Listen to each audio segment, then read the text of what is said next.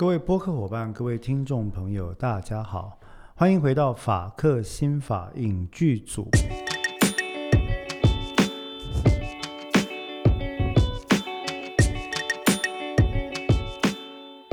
我是黄志豪律师。那么，呃，法律的过客，心理的司法，我们希望透过法克新法影剧组的这个播客节目呢，跟各位以轻松的方式来分享。这个我们在现代流行的影剧文化或者文学作品里面，所可以有机会触及的这个法律跟心理相关的议题，也希望透过这个节目的分享呢，让各位对于相关的社会议题可以多一点点的关切，生出多一点点的兴趣。那对我们来讲，就是莫大的一个鼓励了哈。好，那么今天我们的法克新法影剧组要聊的是哪一部的影视作品呢？各位，首先我想要让各位回顾一下上一集，还记得吗？在第一集的时候，我们讨论到什么东西？就是《十二怒汉》，对不对？一九五七年的老电影啊。这部由亨利·方达主演的老电影呢，其实是影响许多法律人置身治剧的一部电影。那么今天我们所要讨论这个电影第二集呢？对我个人的影响，哈，坦白说，诶，应该是巨大无比，哈，巨大无比。它的影响力甚至超过了第一集的这个《十二怒汉》啊。那么，我们今天要讨论的这部影视作品呢，坦白说，也它它也是一个老作老作品，也是一个老电影啊。那它脱胎自一部非常有名的美国文学作品，呃，这个文学作品。或者这个电影的内容，其实在讨论的是，嗯，拿到今天的社会环境来看吧，它还是一个非常贴切的议题啊。那么这部电影的名字，它就叫做《To Kill a Mockingbird》，中文翻成《梅冈城故事》。梅冈城故事。那么《To Kill a Mockingbird》这部作品呢？就像我们刚刚讲的，它是从这个文学作品，也就是小说啊，去改编的。原作者其实是 Harper Lee 啊，哈珀李女士。呃，那么这个作品的内容其实也是发生在阿拉巴马州啊。呃，《To Kill a Mockingbird》这部作品在当年其实也引起了美国社会的很大的回响哦，非常大的回响。那么他在一九六二年制作完成上映啊，其实我就像我们刚刚讲的，它是来自改编自这个一九六零年 Harper Lee 所出版的同名小说《To Kill a Mockingbird》。那么这部片呢由环球影业制作啊，整个片长大概在一百二十八分钟左右。《To Kill a Mockingbird》这部电影的导演呢是 Robert Mulligan 啊，劳勃·穆利根啊。嗯，主演呢是非常非常有名的 Gregory Peck，啊，格雷格莱毕克，他他在我那个父呃，在我父亲那个年代，应该是非常有名的一个演员哈。各位应该还记得《罗马假期》吧？哈，是非常好看的一部电影。嗯，他们的组合其实很棒哈。这部电影后来获得了我们说这个呃杀死一只方生鸟啊，To kill a mockingbird，直译是这样子了哈，或者是梅冈城故事这部电影呢，后来获得了奥斯卡金像奖的八项提名啊，最后获得三项大奖，分别是最佳男主角、最佳改编剧本以及最佳艺术指导。那其实这部电影在当年来说，真的是一个非常独特的观点跟视角啊，来陈述一个看起来只是发生在小镇的一个故事。那虽然是一个小镇故事，背景看似是美国南方阿拉巴马州的一个单纯小镇，但是故事的内容其实分成双线进行，呃，可以说是平淡，但是非常的惊心动魄。那么这个故事在讲什么呢？故事大概是这样子啊，呃，当时的时间背景约莫是一九三零年代的美国。那在美国南方的这个阿拉巴马州啊，有一个小镇，这个小镇当然是虚构的了啊，叫 Maycomb，啊，也就是所谓梅冈城这个名字的由来啊，叫 Maycomb。那 Maycomb 这个地方呢，住着一家人啊，分别是这个单亲的爸爸 Alex Finch。芬奇律师啊，那他有一个呃大的儿子跟一个比较年轻的女儿，其实都是青少年啊，分别是女儿 Scout 跟他的儿子 Jam 啊。那么家里呢还有一个黑人管家叫 Calpurnia 啊。那等于是一家四口非常呃祥和的住在这个镇上。那么这个单亲的父亲 Atticus Finch 呢，其实就像我们刚刚讲的，是一个律师啊，那也是当当时这个 Macomb 里面市议会的成员，算是一个地方上平稳而受人敬重的人物。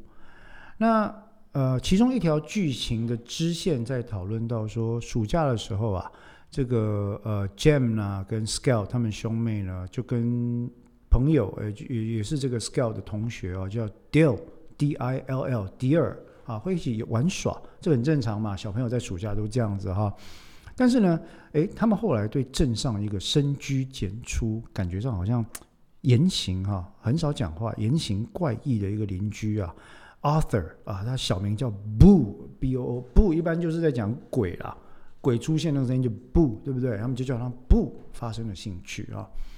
那某一天，孩子们在玩耍，就发现说：“哎，在这个布他家附近的这个树里面呢，有个树洞，树洞里面呢有一些小东西，啊，里面有把小刀，有一些小小的徽章，一只坏掉的手表，还有呢，像是这个两个用肥皂雕刻而成的娃娃，而且娃娃长得跟这对兄妹很像。”哇，这个听起来蛮恐怖的哈，感觉上在现代的这个美国，应该是会演变成一个临终杀人狂的恐怖故事之类的哈。那是不是这样呢？这是一条支线啊。另外一条支线呢，则是在呃，身为爸爸的这个律师 Atticus Finch 身上。那当时在 Macomb 这个小镇啊，发生了一件令当地人都非常愤慨的一个。呃，案件啊，这个案件的内容其实是一个性侵害的案件。大概上来讲，就是一位黑人男性 Tom Robinson 罗宾逊呢，被控强奸一个白人女性啊，Mayella Ewell。那那这个 Tom 被控强奸 Mayela 这件事情啊，其实。嗯，因为涉及了当时在南方美国南方极端极端敏感的一个主题，这个主题就是什么种族，对不对？那还加上了性侵害犯罪啊，所以这个案子可以说几乎是呃激起当地所有人的义愤啊，激起所有的义愤。那这里出现的第一个最大的问题是。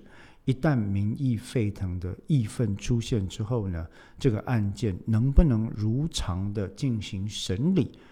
嗯，给被告一个合理的、公平的空间，那恐怕就是容易诶受到质疑的第一点。不管怎么讲，这个案子出现之后啊，其实跟台湾一样了。其实我想，人性在当年跟在现在都没什么差别啊。呃，找不到人为他辩护啊，没有人为他辩护，那么。这个单亲爸爸 Atticus Finch 决定，既然没有人接，那就我接吧。啊，我来接下这个辩护的工作。那但是也因为他接下了这个，哎，敬狼嫌哈，大家都嫌哦，狗不理的案子啊，那造成了证明对他跟他的家人呢，极度的反感。哦，这个反感理由很简单嘛，明明就是一个黑人，而且还是个坏人，对不对？而且还侵害我们白人女性啊，就是这个是滔天死罪。那你怎么还去帮这种烂人辩护呢？你这个律师是不是也是烂人呢？啊，这种情况其实在当时跟在现在这种观点都不缺。那除了他自己受到大家的敌意跟不友善的对待之外，两个孩子在学校。也开始受到同学的嘲弄跟奚落，那甚至后来有一度，他们家还诶被这个所谓的私刑啊，lynch mob，就是上门来讨公道的这个私刑私刑团体的成员包围起来啊，然后本来包围起来，意思就是说叫这个律师出来给个公道了，好，你凭什么帮坏人辩护哈？诶，我觉得还蛮有既视感的。在台湾很容易出现这种情况，就是什么重大犯罪之后啦，然后大家就去包围警察局啦，哈，或者是这个诶有有犯罪者哈，还还没有查明真相之前就要踹他啦，要他给他公道啦，哈之类的。这个其实就像我们之前所提过的，本质上它是一个素朴正义的展现了哈，但是有时候没有克制的话，容易影响公正审判的进行。也容易让真相永远没办法水落石出。那不管怎么讲，有一天其实这个 Alex 他们家就被这个证明这个私刑的这些人包围哈，眼看着完蛋了哈，是不是被棒会了修啊那样？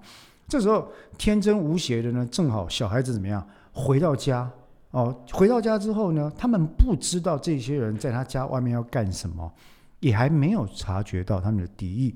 那么这个 Scout 呢？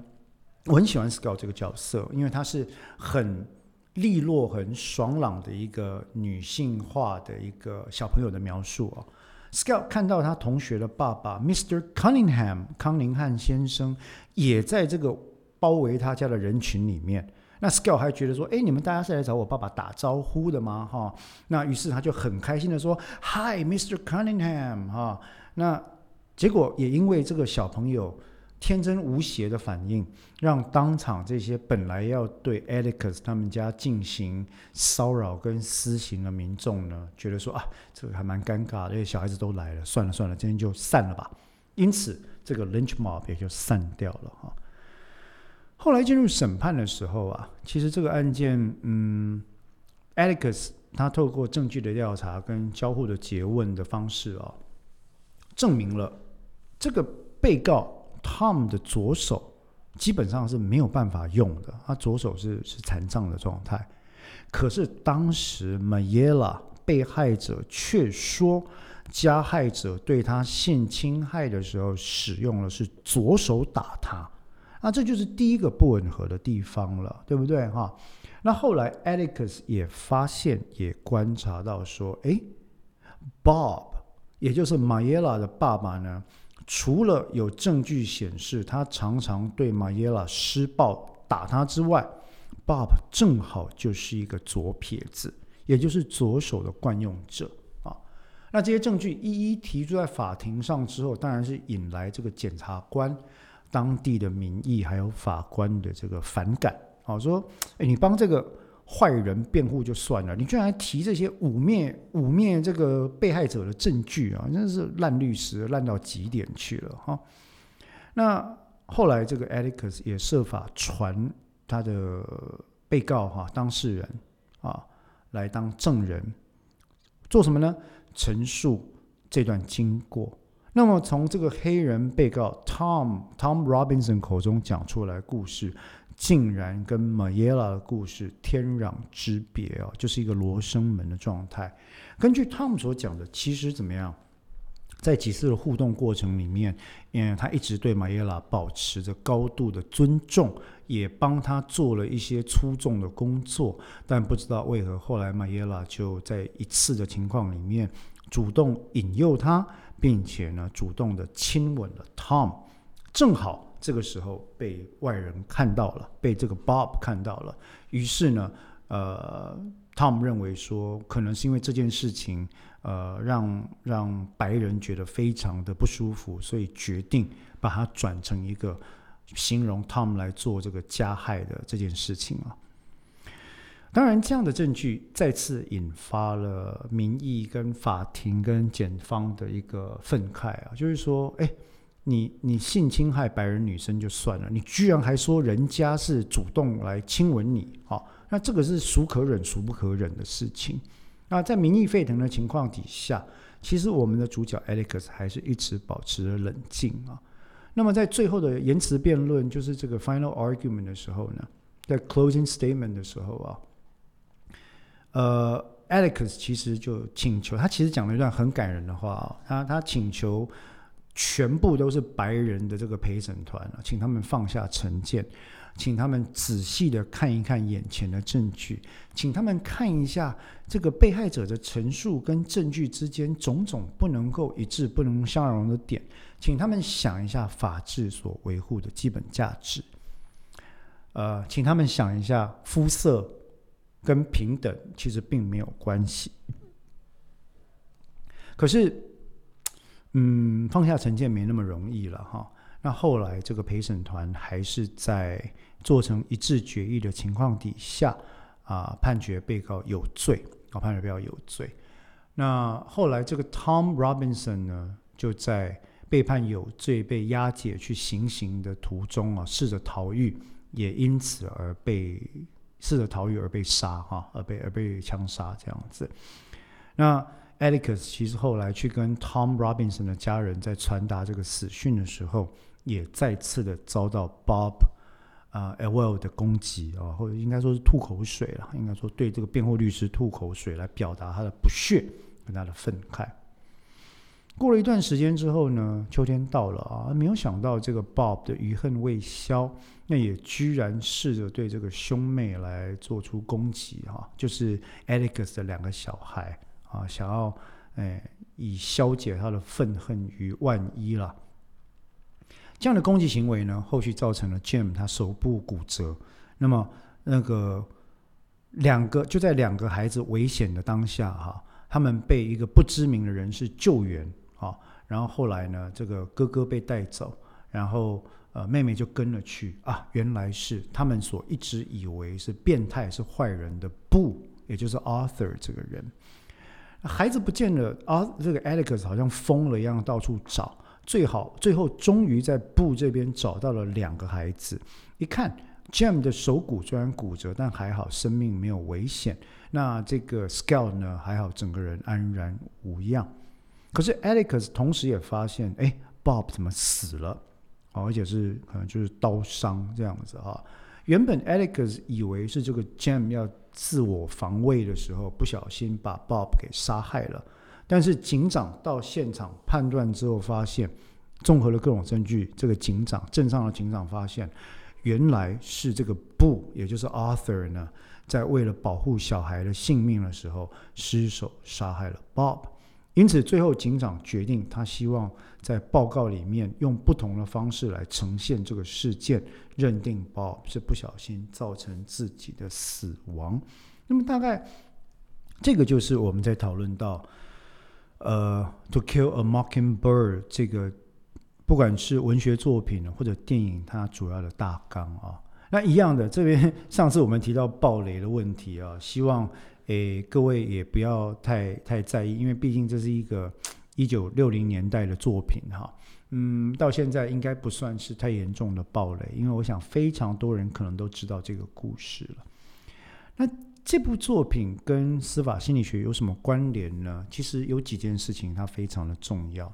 我我个人说，一开始刚刚说，我说这部作品对我的对我个人了哈，在从事执行法律业务方面有自大自身的一个影响。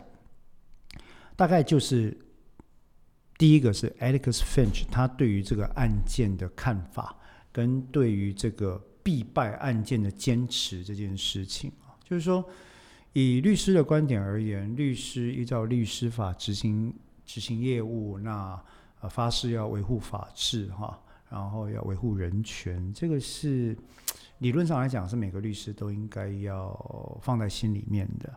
当然，不代表。呃，接了这个案件就是多了不起的律师，不接这个案件就有什么道德上可非难之处啊？绝对不是这个样子的。要不然的话，这些案件不过就是一些徽章而已哈。但是在接这些案件的过程里面，其实各位会看到，在台湾，呃，或者在美国，或者在日本，或者在韩国啊，只要接到这些，其实一开始受到妖魔化的。过度关注的重大瞩目 （high profile） 案件的状况底下呢，嗯，很多的辩护律师都会出现跟他的被告一起被妖魔化的状况，那它会造成非常多的压力啊，非常多的压力。呃，不管是在这部电影所谓的《To Kill a Mockingbird》梅冈城故事里面，或者在呃前几年。啊，Tom Hanks 所所演的一部电影叫《间谍桥》里面，各位都不难看到，这个律师他本身所因为案件受到社会大众的讨厌，那承办的律师所承受的一个身心的压力，哈，是怎么样的情况？那这里就很容易出现一个司法心理学的第一个问题是，辩护律师，尤其是重大瞩目案件的辩护律师。他在面对这些案件的时候，他所要做出的情绪劳动，它的强度到底有多高？而这样的情绪劳动对于他的身心又会造成什么样的负面影响？那所谓的情绪劳动，哈，emotional laboring 这件事情，它的原意很简单啦。啊，这个理论呢，其实是在我们心理学里面近年来已经被呃支持的一个理论。他的意思是说，哈，诶，我们的情绪，我们的属是属于我们这个认知功能的一环，哈，要要发出你的情绪，或者要压制你的情绪，它都是需要花费我们本人的认知资源啊，你的 cognitive resources，也就是要花力气的意思。换句话讲，我今天可能处在一个很不想办案子，呃，很不愿意看这种事情，很不愿意看到这些残酷画面的心情里面。但是我被我没有选择，一定要接这个案子。那这个时候，你就会出现一个，哎，我的必须从事的行为，跟我内心的想法跟情绪完全不一样的情况。那这里所产生的这个负担，这个 labor，这个负重是情绪面的，它就叫情绪劳动。最常看到这种情绪劳动，其实大部分都是服务业啊，例如说，诶，这个所谓的精神专科医师啦、心理师啦，哈，或者像我们律师啦，甚至像这个第一线从事服务工作这些人员啦，啊，呃，可能是百货公司柜台的服务人员等等，都有这种情况。为什么？因为不管他们自己开不开心，喜不喜欢这个客人，喜不喜欢这个当事人，喜不喜欢这个个案患者，他们就是必须肩负起他们本身被赋予的任务，并且设法完成这样的任务，无论他的情绪受到什么影响。那么这样的一个情绪劳动的强度或者拉扯的状况，哈，在刑事辩护律师的状况，以我自己的经验来讲，是特别严重的啊。举例来讲，其实很多人都认为说，哎，为什么你们这些律师可以狠下心来为加害者辩护？但是各位所不能理解的是说，其实一开始受到打击最大的，当我们翻开卷宗的时候，我们首先看到的很多是被害者惨状的照片。那辩护律师也是人啊，我们会理解到这个伤痛、这个冲击有多大。但是我们必须试着按照法律所赋予我们的职务，在这样的情绪过了之后呢，让自己冷静下来，尽可能的忽视自己厌恶或受伤的情绪，而在最大的范围里面呢，去对这个被告进行一个有效的辩护工作。为什么？因为这是司法的要求。这是任何一个民主国、法治国家司法体系所做的最基本的要求，必须要人人都有平等的辩护权。这个人人就包括了社会大众所不喜欢的那些人，也包括了重大瞩目案件里面受到媒体或者民意舆论妖魔化、丑化或者刻意扭曲形象的那些人。那这个情绪劳动的议题其实是非常严重的啊。那我我一直认为，在梅冈城故事里面的 Alex Finch 啊，其实非常非常的呃不简单。他真正露出严重情绪的时候啊，是这个他的两个孩子面临危险的时候，完全可以理解，因为我自己是两个孩子的爸爸，完全可以理解这个事情。那呃，情绪劳动，我想是一个非常重要的议题啊啊！不过很可惜的，我自己也想进行这方面的研究，但目前在台湾，嗯，好像也不太容易进行这样的司法心理学研究。我们看日后有没有机会。另外一个，在这个梅冈城故事里面啊，跟司法心理学非常重要的议题是什么呢？是舆论跟民意对于司法审判的一个公平性的严重影响。也因此呢，可能对于无辜者，啊，其实这些无辜者多数是社会上的弱者，甚至是有罪的人啊，会做出不必要的践踏这样的状况。换句话说，就是舆论跟民意对于审判所造成偏见的影响了。那这个这个东西其实它是一个结构性的问题啊。呃，你去怪罪单一的媒体，你去怪罪法官或者怪罪谁谁谁没有把这个事情做好，我想。大概不会有太大的用处，因为那那没有办法解决问题。比较重要的应该是要认识到说，第一个，我们的舆论有没有可能采取相对理性、相对以事实为依据的基础立场来论断跟报道一个案件？举例来说，在英国、在欧洲，他们的媒体啊，在日本啊。啊，他们的媒体大多数时候在具有社会性质的刑刑事案件发生的时候，它基本上都会有一个界限，包括第一个，呃，坚持无罪推定；第二个，只报道确认过的事实，而且不过度报道被害者或者加害者相关的细节跟个人资料。第三个，进行比较脉络性的。一个检讨，而不是针对在个案血淋淋的血腥的描述上面。也就是说，媒体在认识到这些事情上，他知道自己是一个使命感在的。这个使命在于，媒体是引领民意潮流的先锋。既然如此的话，我们应该引领的是人民来针对这个制度性的缺陷，针对这个案件背后所潜藏的种种社会议题来进行讨论，来进行检视。来进行就责，而不是只用这个案件呢当做一个戴罪的羔羊啊！我想这个是舆论本身必须要认识到新闻媒体自己的一个伦理守则跟自己责任肩膀上责任的重要了。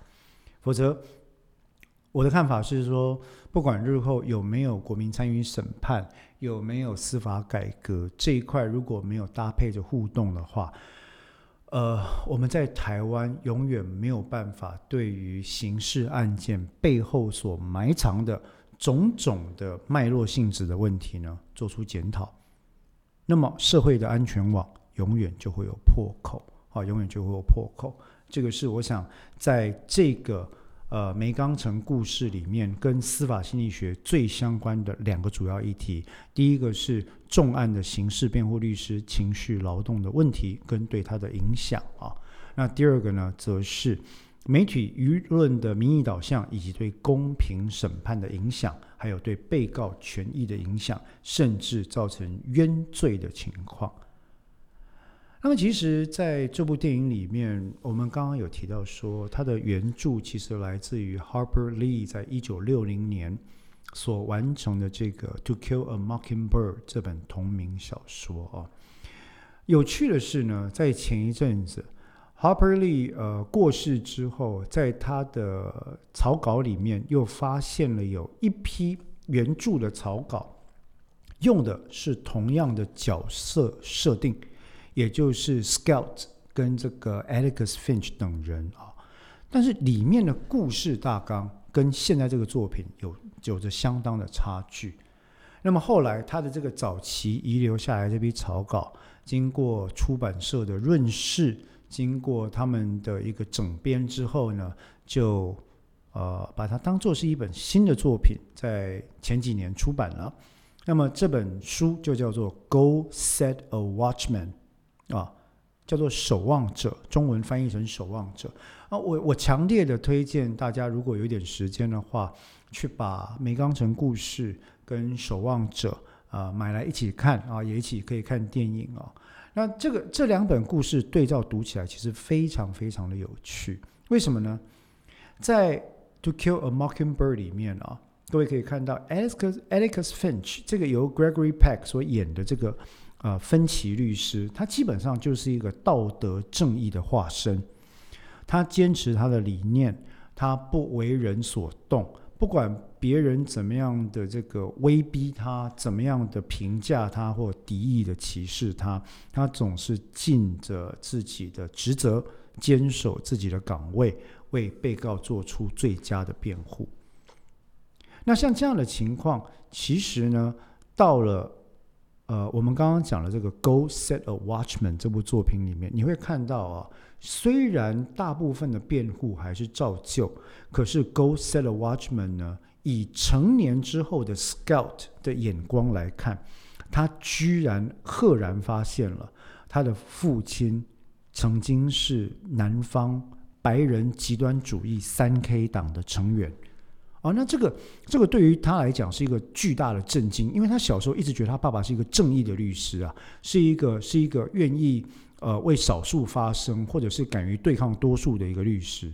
没想到这个正义的律师居然曾经加入三 K 党，而且对于种族隔离政策有着相当程度的支持。哦，那。在文学上值得讨论，就变成说，哎，那这两部作品到底是什么关系呢？他们是可以当成前传、后传来看，还是它其实就是，哎，这个《美钢城故事》是原作，然后《守望者》是草稿？那我的观点其实很简单了，各位怎么样看，其实都可以。那怎么样看都有怎么样看的趣味哈。呃，重点是两部片、两部小说看起来各有各的乐趣。愿意相信 Alex Finch 是一个坚守法治原则、为自己良心而战的一个辩护人，那也很好。愿意相信 Alex Finch 其实也有他人性脆弱的一面，早年也曾经为了偏见所苦，到了晚年才开始为他所曾经歧视过的这些人辩护出力，那也不错。基本上。它都是一种改变，都是一个人生的历程啊。那有关于我们今天聊到的这个呃《To Kill a Mockingbird》呢，里面其实我刚刚说还有另外一条支线是什么？是这个不，对不对？啊，他也是所谓的无辜者，应该说他是一个在里面一开始就被备受误解的一个角色。那就有很多的这个文学评论在说啊，这个名字为什么叫做 To Kill a Mockingbird 呢？呃，为什么要叫杀死一只仿生鸟啊？仿生鸟就是很有很有办法模仿别的声音的这种鸟类啊。他说，其实呃，书里面提到仿生鸟什么也没做，他所做就是唱歌而已啊。但是有人因为他学其他的声音，就要把它杀掉。其实，在描述的就是无辜者受到迫害这件事情。那其实，在这里面的仿生鸟呢，有三个形象同时存在。一个是布啊，他长期因为行为怪异而遭到主流人呃主流民意的误解。一个是 Tom Robinson，他因为自己的肤色以及其他人的指控而遭到主流民意跟舆论的误解。第三个则是呃遭到歧视，但是差一点被加害的 Alex Finch 这个律师。他为了支持他所坚信的司法制度呢，也差一点啊，像这个呃 Mockingbird 一样啊，遭到杀害或者是遭到加害的一个误解哈。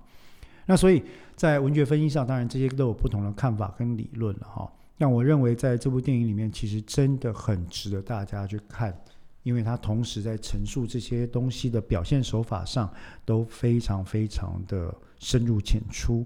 也很适合拿来跟小朋友，包括可能国中生啦，或者是比较高年级的小学生或高中生一起看完之后讨论一下，在这部电影里面你所看到的议题有什么？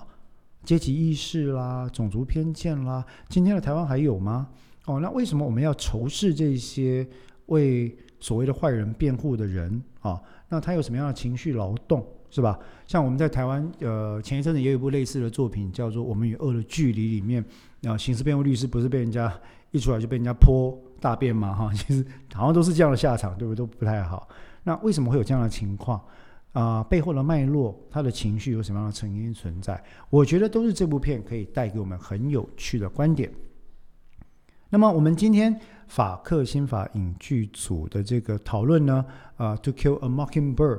我们就大概到这边做一个尾声啊。其实这个这部片还有非常多有趣的小小点可以探讨，包括 Harper Lee 本身是念法律的啦，他的好朋友 Truman Capote 卡波蒂冷血的作者啊，是里面是就是 Dill 就是他的原型等等，还有 Harper Lee 的父亲好像是他写作的原型。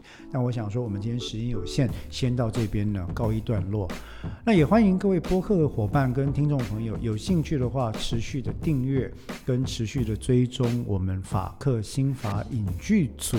也请各位对于我们有任何的意见或回馈的时候呢，都欢迎让我们知道，或者你希望去看哪部电影啦，我们讨论哪部影视作品有相关的点，我们也很乐意来考虑看看。那么今天就到这边，谢谢各位，再见。